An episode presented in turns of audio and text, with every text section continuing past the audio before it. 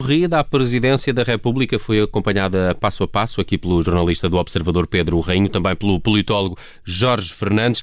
De resto, na última sexta-feira, o Pedro Rainho e o Jorge Fernandes falavam das sondagens que davam a vitória a Marcelo Rebelo de Sousa, mas ainda há muito para analisar nestas eh, presidenciais.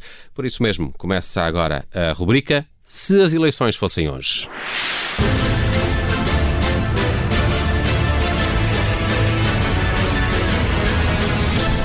Bem-vindos à edição extra da rubrica Se as eleições fossem hoje. Ora, as presidenciais já aconteceram. Marcelo Rebelo de Sousa foi eleito com quase 61% dos votos, mas isso é dizer pouco tendo em conta as leituras políticas a que o resultado da noite eleitoral nos obriga.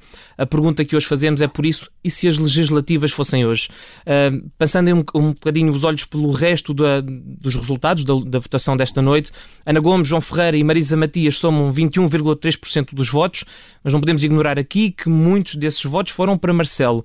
André Ventura uh, varreu o, o Alentejo, mas isso significaria poucos lugares na Assembleia da República. Só que o líder do Chega ainda teve 12,3% em Lisboa, 8,4% no Porto, muitos lugares. Portanto, a questão é como é que este resultado se transpõe lá está, para umas legislativas. Ainda à direita e muito rapidamente, Maian Gonçalves, que fez saltar o Iniciativa Liberal para os 3,2%, mais que duplicou os votos de 2019, e aqui os, pol os polos urbanos são a partir do forte do partido. Vitorino Silva, por fim, 2,9% dos votos. Eu aproveito esta oportunidade para chamar Jorge Fernandes, politólogo, investigador do Instituto de Ciências Sociais, para nos ajudar a antever possíveis cenários. Jorge, bom dia.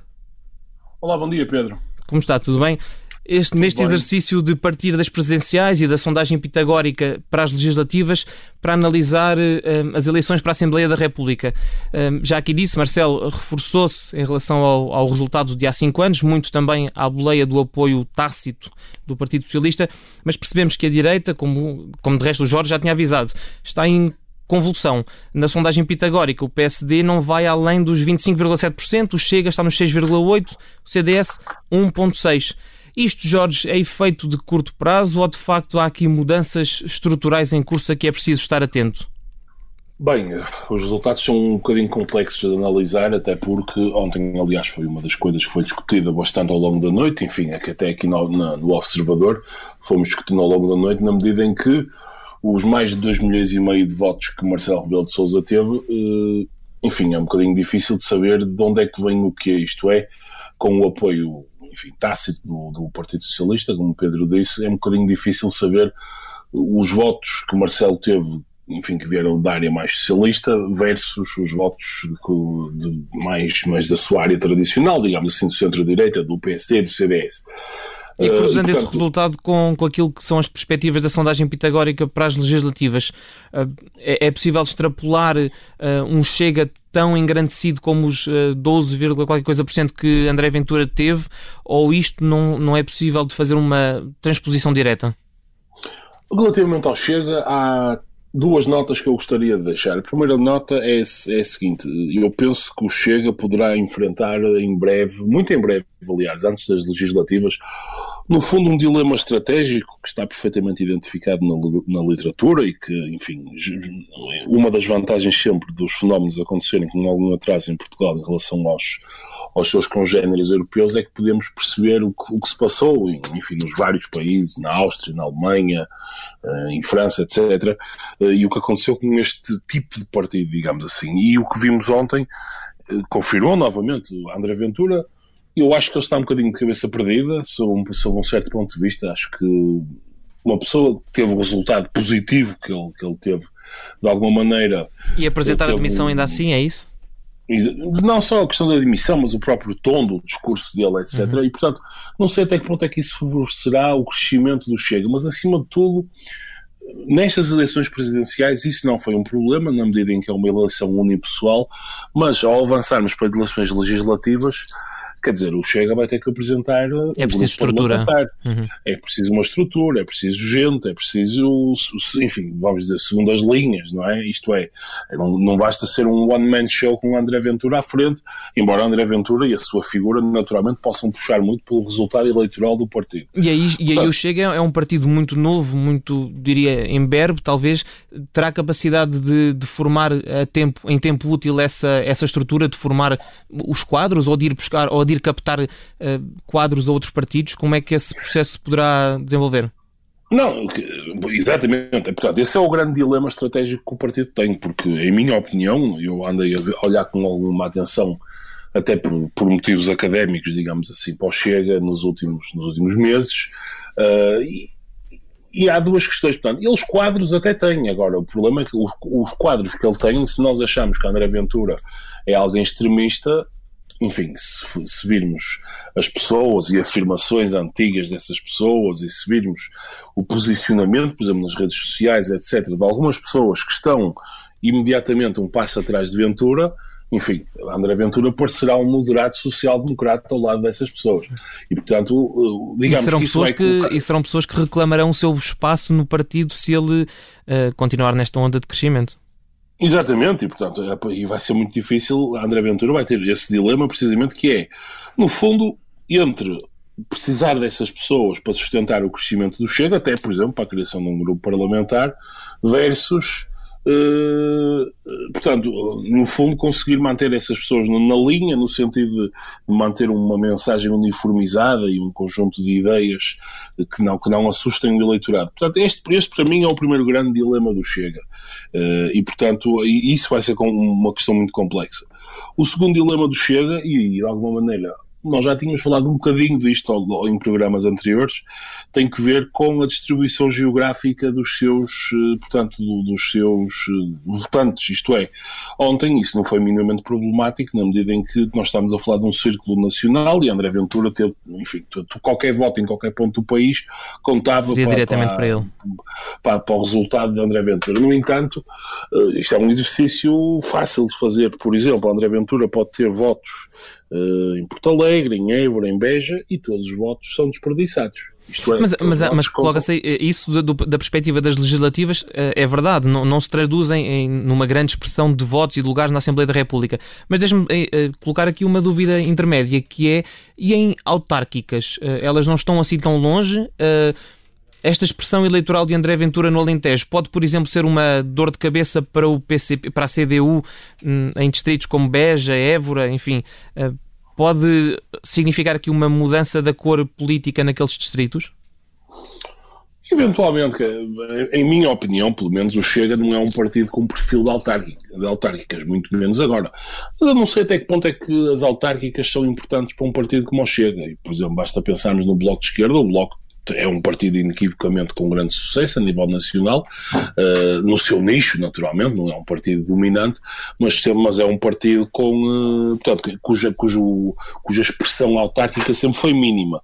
Portanto, eu, eu, não, eu não, quer dizer, eu, em minha opinião, acho que o Chega, estrategicamente, tem todo o interesse em desvalorizar as autárquicas e focar-se nas legislativas. E pode é, dar-se ao luxo de não ir a jogo?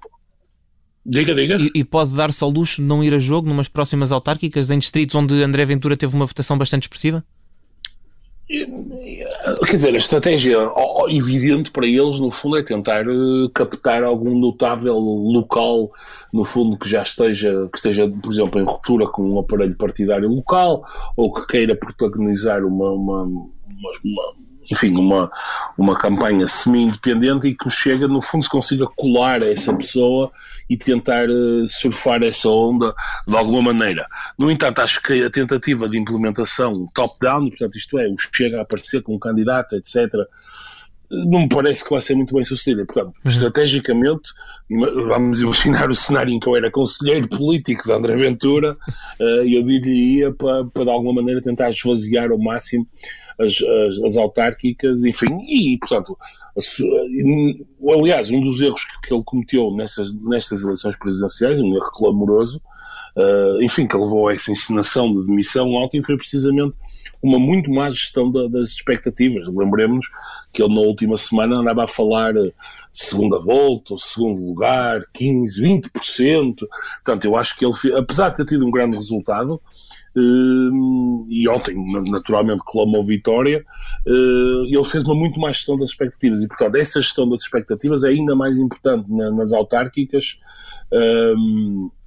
Porque ele tem, ele tem que guardar eh, naturalmente as munições para, para, para as legislativas. Jorge, deixa-me pedir, para arrumarmos aqui a casa da, da, direita, temos de olhar necessariamente para outros dois resultados. Um deles é o da Iniciativa Liberal, de, do candidato apoiado pela Iniciativa Liberal, Tiago Maia Rodrigues, Gonçalves, aliás, e o, também o resultado. Uh, cruzando isto com aqui com, com, a sondagem da Pitagórica para as legislativas, os resultados que são apontados ao CDS.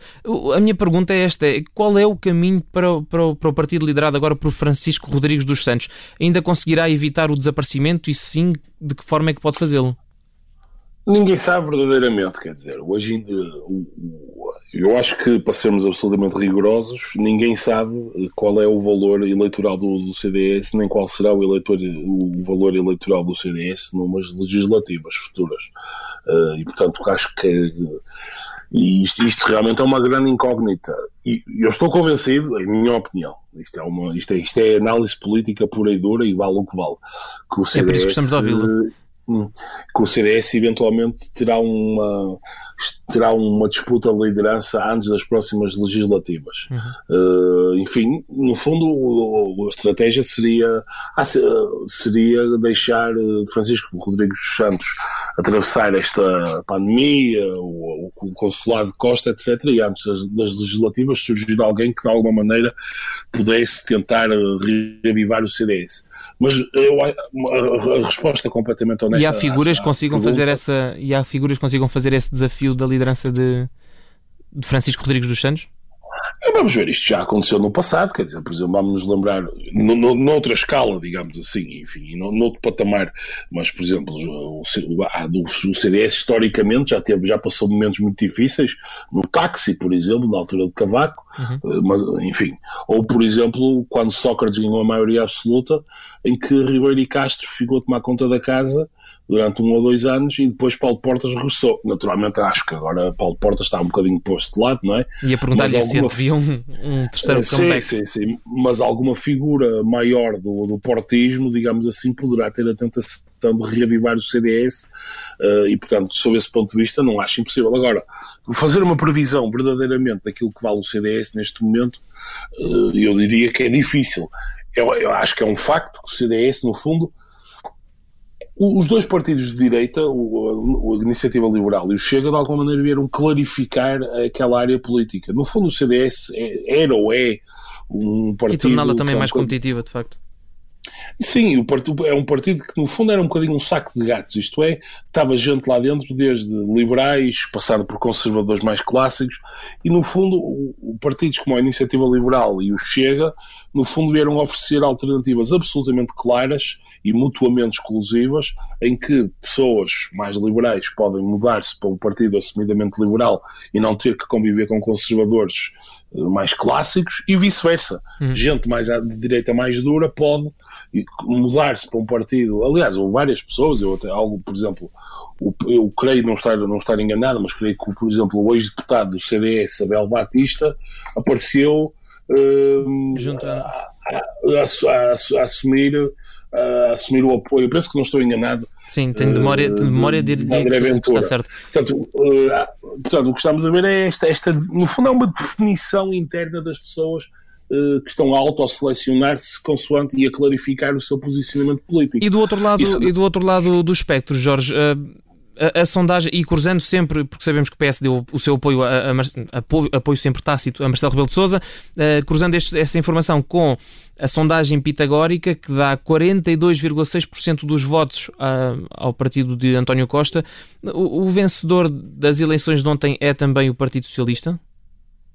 Sim, acho que isso é indiscutível. Quer dizer, acho que António Costa ficou bastante satisfeito. Terá ficado, eu não sei porque não, não sabemos, não é? Porque ele nem sequer apareceu em público, mas terá ficado bastante satisfeito com o resultado. Até, por, até embora... pela consequência à esquerda, não é? Destas eleições. Sim, embora eu acho que esse o, o principal eu acho que a principal satisfação de António Costa eh, enfim, há a questão de Marcelo Rebelo de Sousa ter sido eleito, etc. Mas, acima de tudo, a sua grande satisfação terá sido ver o enfraquecimento dos parceiros à sua esquerda, porque, de alguma maneira, na estratégia eleitoral do Partido Socialista, na estratégia hum, legislativa e partidária do, António Costa, eh, em que estava focado no apoio do Bloco de Esquerda e no Partido Comunista na Assembleia da República, ter parceiros enfraquecidos, ou enfim, com uma perspectiva de enfraquecimento, é sempre algo que o, que, que, que o ajuda, não é? Em negociações. Agora, de um ponto de vista estritamente, concluir, Jorge, estritamente objetivo, em minha opinião, considerando o momento que o país vive, eu acho que António Costa está a última preocupação dele neste momento, se for uma pessoa preocupada verdadeiramente com, com, o que se está a passar no país, ou uma preocupação dele é uma preocupação eleitoral. Uh, e deixe-me deixar uma última nota. Muito rapidamente. Eu acho que, o, eu acho que o, digamos, o destino de António Costa e o destino do Partido Socialista neste momento são uma grande incógnita, uh, na medida em que eram legalmente ligados. Estamos a ouvi-lo com, ouvi com algumas dificuldades, Jorge? Uma questão da pandemia está resolvida. Bom, uh, Jorge, agradeço-lhe imenso mais uma vez esta, esta análise. Fizemos aqui um exercício difícil de extrapolar o resultado das presidenciais para umas futuras legislativas. Agradeço-lhe a, a, a, colaboração e esta, e esta análise uh, e agradeço também a companhia de quem nos uh, esteve a ouvir. Voltamos numa data futura. Até lá.